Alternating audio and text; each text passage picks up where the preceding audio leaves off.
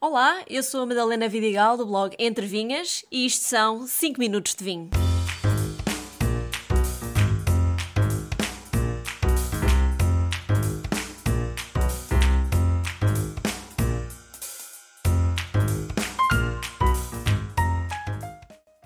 Muitas pessoas à minha volta dizem que não gostam de beber vinho sozinhas. No episódio de hoje vou tentar mudar um bocadinho essa ideia. E o vinho que me faz companhia hoje é o Deixa o Resto, um vinho branco. É do Alentejo, mas diferente do que tenho trazido aqui. É da costa alentejana e por isso bem mais fresco e leve, com uma fruta tímida no início. Mas depois no copo cresce, ganha corpo e fica assim uma mistura de manga verde com nozes. Acho que este é um vinho bastante flexível, que se bebe bem com comida ou sem mais nada. Muita gente afirma que se sente ridícula ou simplesmente desconfortável em beber o vinho sozinho. Dá a ideia de que quem o faz é para afogar mágoas ou porque está tão viciado que já não vive sem o seu copo de vinho, mesmo que não tenha companhia para o beber. Isso eu de facto não posso discutir. O que cada um sente é consigo. Mas posso falar por mim, que vivo sozinha há muitos anos e viajo muitas vezes a solo e portanto já me habituei. Para mim, beber um copo de vinho em casa a acompanhar a refeição é tão natural como beber um copo de água ou um sumo, com a diferença que eu gosto mais de vinho. E quando falo de beber sozinho em casa, não me refiro apenas quando não temos mais ninguém a viver connosco. Pode-se dar o caso de vocês viverem com alguém, mas o vosso companheiro ou companheira de casa não bebe vinho. Vão deixar de beber por falta de companhia? Quer dizer, a companhia está lá. Partilham refeição, partilham uma conversa, apenas têm bebidas diferentes no copo. Qualquer modo, a minha sugestão, para se sentirem menos estranhos, é abrir a garrafa enquanto estão a cozinhar, por exemplo, e vão provando o vinho com a comida, e quando chegar o momento de se sentarem à mesa, já estão bem mais à vontade.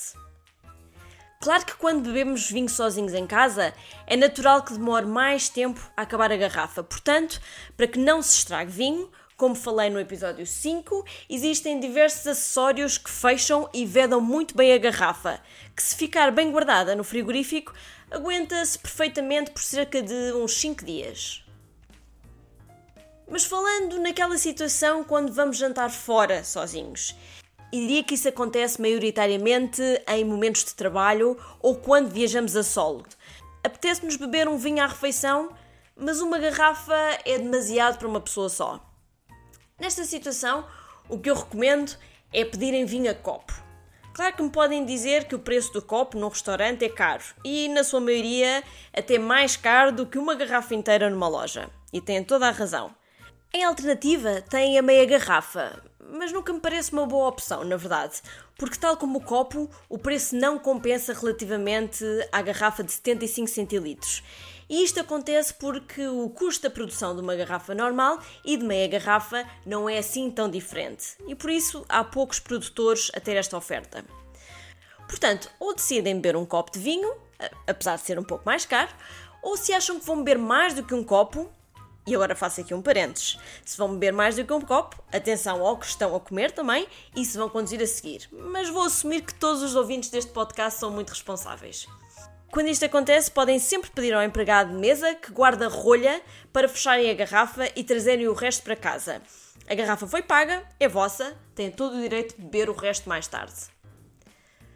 Mas seja em casa ou num restaurante, se não tiverem nem companhia para conversar, então aproveitem para provar o vinho com calma, tomar notas mentais sobre os seus aromas e sabores, avaliar o vinho sem julgamentos de ninguém à vossa volta. E por que não, ponham a tocar uma boa música e simplesmente desfrutem do momento. Como li alguns um dia, beber sozinha pode fazer algumas pessoas se sentirem tristes, mas um jantar sem vinho faz-me sentir ainda mais triste. E eu concordo totalmente, porque se é verdade que eu defendo, e já o disse aqui muitas vezes, que o vinho é uma bebida social, também digo sempre que é uma bebida emocional, o que no fundo quer dizer que pode ser consumida em qualquer ocasião.